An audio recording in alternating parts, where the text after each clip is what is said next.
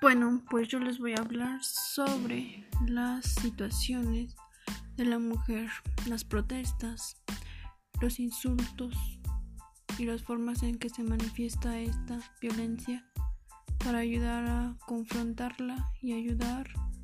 a todos por igual, no solo a hombres, sino a mujeres en este podcast.